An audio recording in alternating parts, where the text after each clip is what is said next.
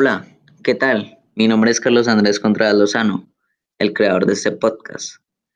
Este podcast va dirigido a las personas que son amantes del hardware.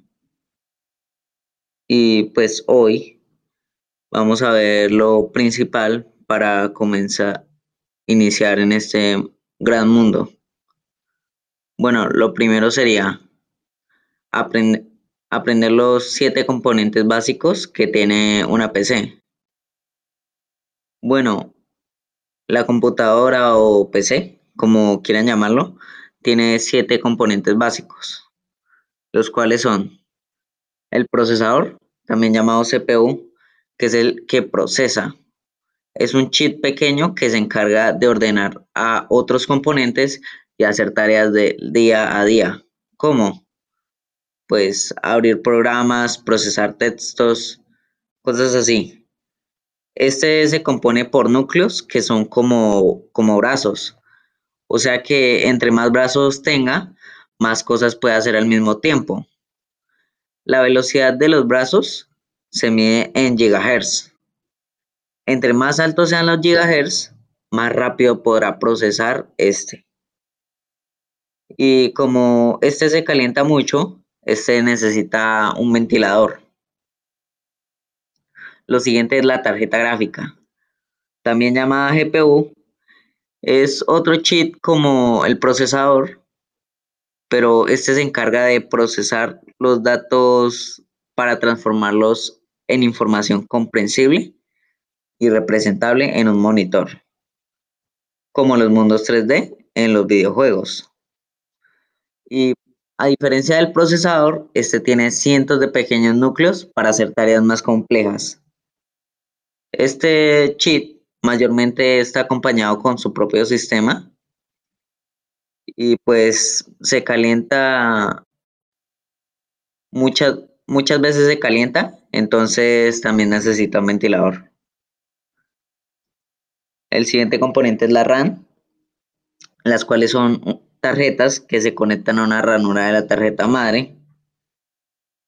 Su función es almacenar información para intercambiar esta de forma más rápida y eficiente con el procesador. Su tamaño se mide en bytes, que ahorita el estándar es gigabytes.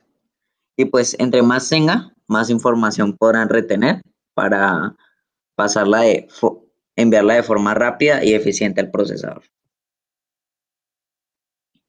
Lo siguiente es la tarjeta madre, la cual es una placa donde colocas varios componentes que determinan el rendimiento de la PC, la computadora.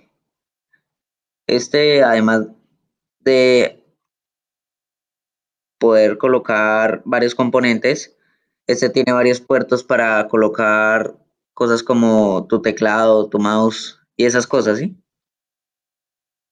Lo siguiente es el almacenamiento. Casi todos conocemos este componente. Sería mayormente el disco duro, que pues su función es guardar toda la información para enviarla después a la RAM y se pueda usar todo lo que hay dentro. Fuente de poder. Este es otro componente. Este da la energía a todos los componentes que toma la corriente del enchufe y la convierte en energía compatible para los componentes. Y por último, el case, gabinete o torre, como le quieras decir. Este es el que contiene los componentes de la PC.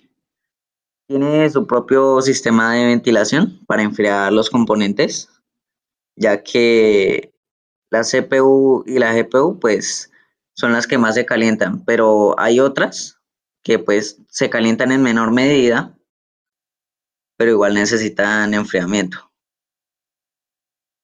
Bueno, eso sería todo por hoy, sería lo general, lo que se necesita saber para iniciar en el mundo del hardware. Recuerden que cada semana estoy haciendo un nuevo podcast acerca del hardware. Y los siguientes van a tratar temas más específicos sobre el hardware. Entonces los dejo. Bye bye.